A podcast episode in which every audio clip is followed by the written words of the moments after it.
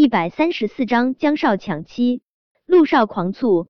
在蓝调知道叶维是陆廷琛老婆的那天晚上，江莫尘真的是如遭雷击的。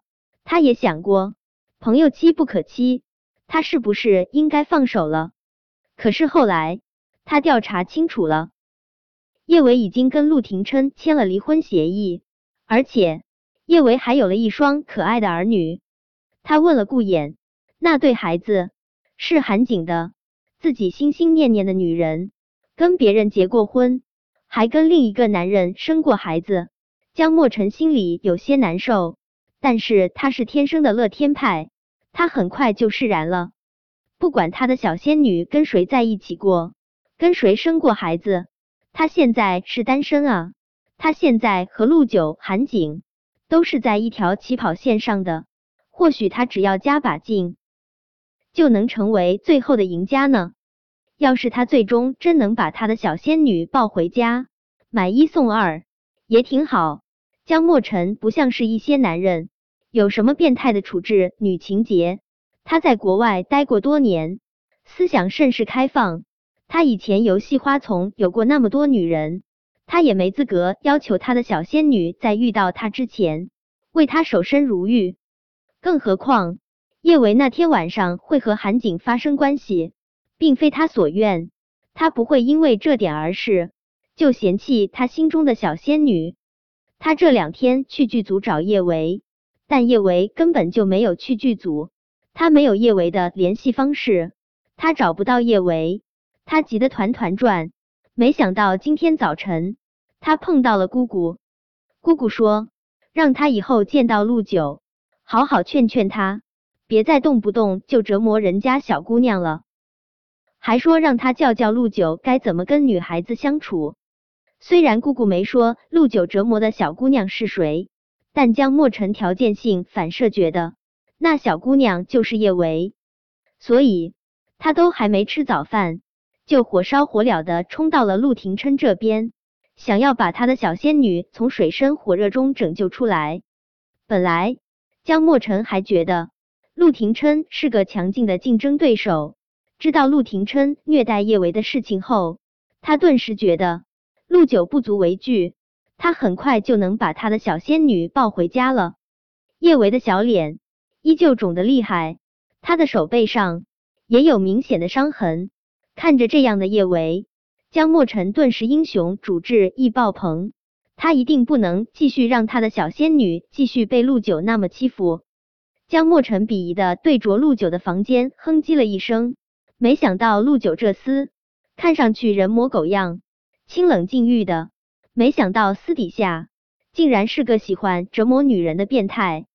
他跟他穿一条裤子长大的情谊，竟然都没有看穿他的真面目。陆九这厮真是隐藏的太深了。叶维看着不知道从哪里蹦出来的江莫尘，直接懵了。他这说的什么跟什么啊？他什么时候被小舅舅欺负了？还脱离小舅舅的魔爪，叶维用力把手从江莫尘的手中挣出来。他这手看上去更像魔爪，好不好？你是？叶维后退了一步，一脸警惕的看着江莫尘问道。听了叶维这话，江莫尘幼小的心灵那是一个受伤啊！感情他又是给他递酒，又是给他送花，还差点儿跟他共度一个美好的夜晚。他竟然连他是哪根葱都不知道。江莫尘这人最大的特点就是脸皮厚，不怕受伤。他上前一步，颇为潇洒倜傥的对着叶维说道：“维维小仙女，我是江莫尘啊，你可以叫我陈哥哥。”叶维唇角抽搐的更加厉害，还陈哥哥，好恶心！还有那个维维小仙女是什么鬼？听得他浑身上下都不是。不过，叶维这时候也总算是弄清楚了江莫尘的身份。京城四少之一的江莫尘，前几天貌似还给他送过花。见江莫尘又要拉他的手，叶维连忙将手直接藏在了身后。他本来是想要关上房门的，没想到江莫尘这人脸皮奇厚，竟然跟着他进入了房间里面。见叶维对他这么抗拒，江莫尘又有点儿受伤。但是想到姑姑说过，陆九将他虐待折磨的惨不忍睹，他瞬间就释然了。不仅如此，他还对他生出了一抹说不出的疼惜。难怪他会对异性这般防备，原来是被陆九那只禽兽虐待怕了啊！陆九这只禽兽，变态狂，这么可爱的维维小仙女，他都能狠下心虐待，真是太特么扭曲了。江墨尘怕会吓到叶维，他努力让自己那邪魅不羁的笑容看上去温柔可亲一些。维维小仙女，你别害怕，我和陆九不一样，我是好人。我绝对不会欺负你，江江少，我叫叶维，以后你还是喊我叶维吧。你这称呼我真受不了，每次听他喊他维维小仙女，他都得起一身鸡皮疙瘩。维维小仙女叫叶维显得我们多生疏啊，我还是喜欢喊你维维小仙女。江墨尘扯唇一笑，露出了满嘴的大白牙，看上去一点儿都不温柔可亲。倒像是循循诱导，想要吃掉小红帽的大灰狼。好吧，你喜欢叫什么就叫什么吧，反正对牛弹琴牛也听不懂。叶伟也不想跟江墨尘浪费时间。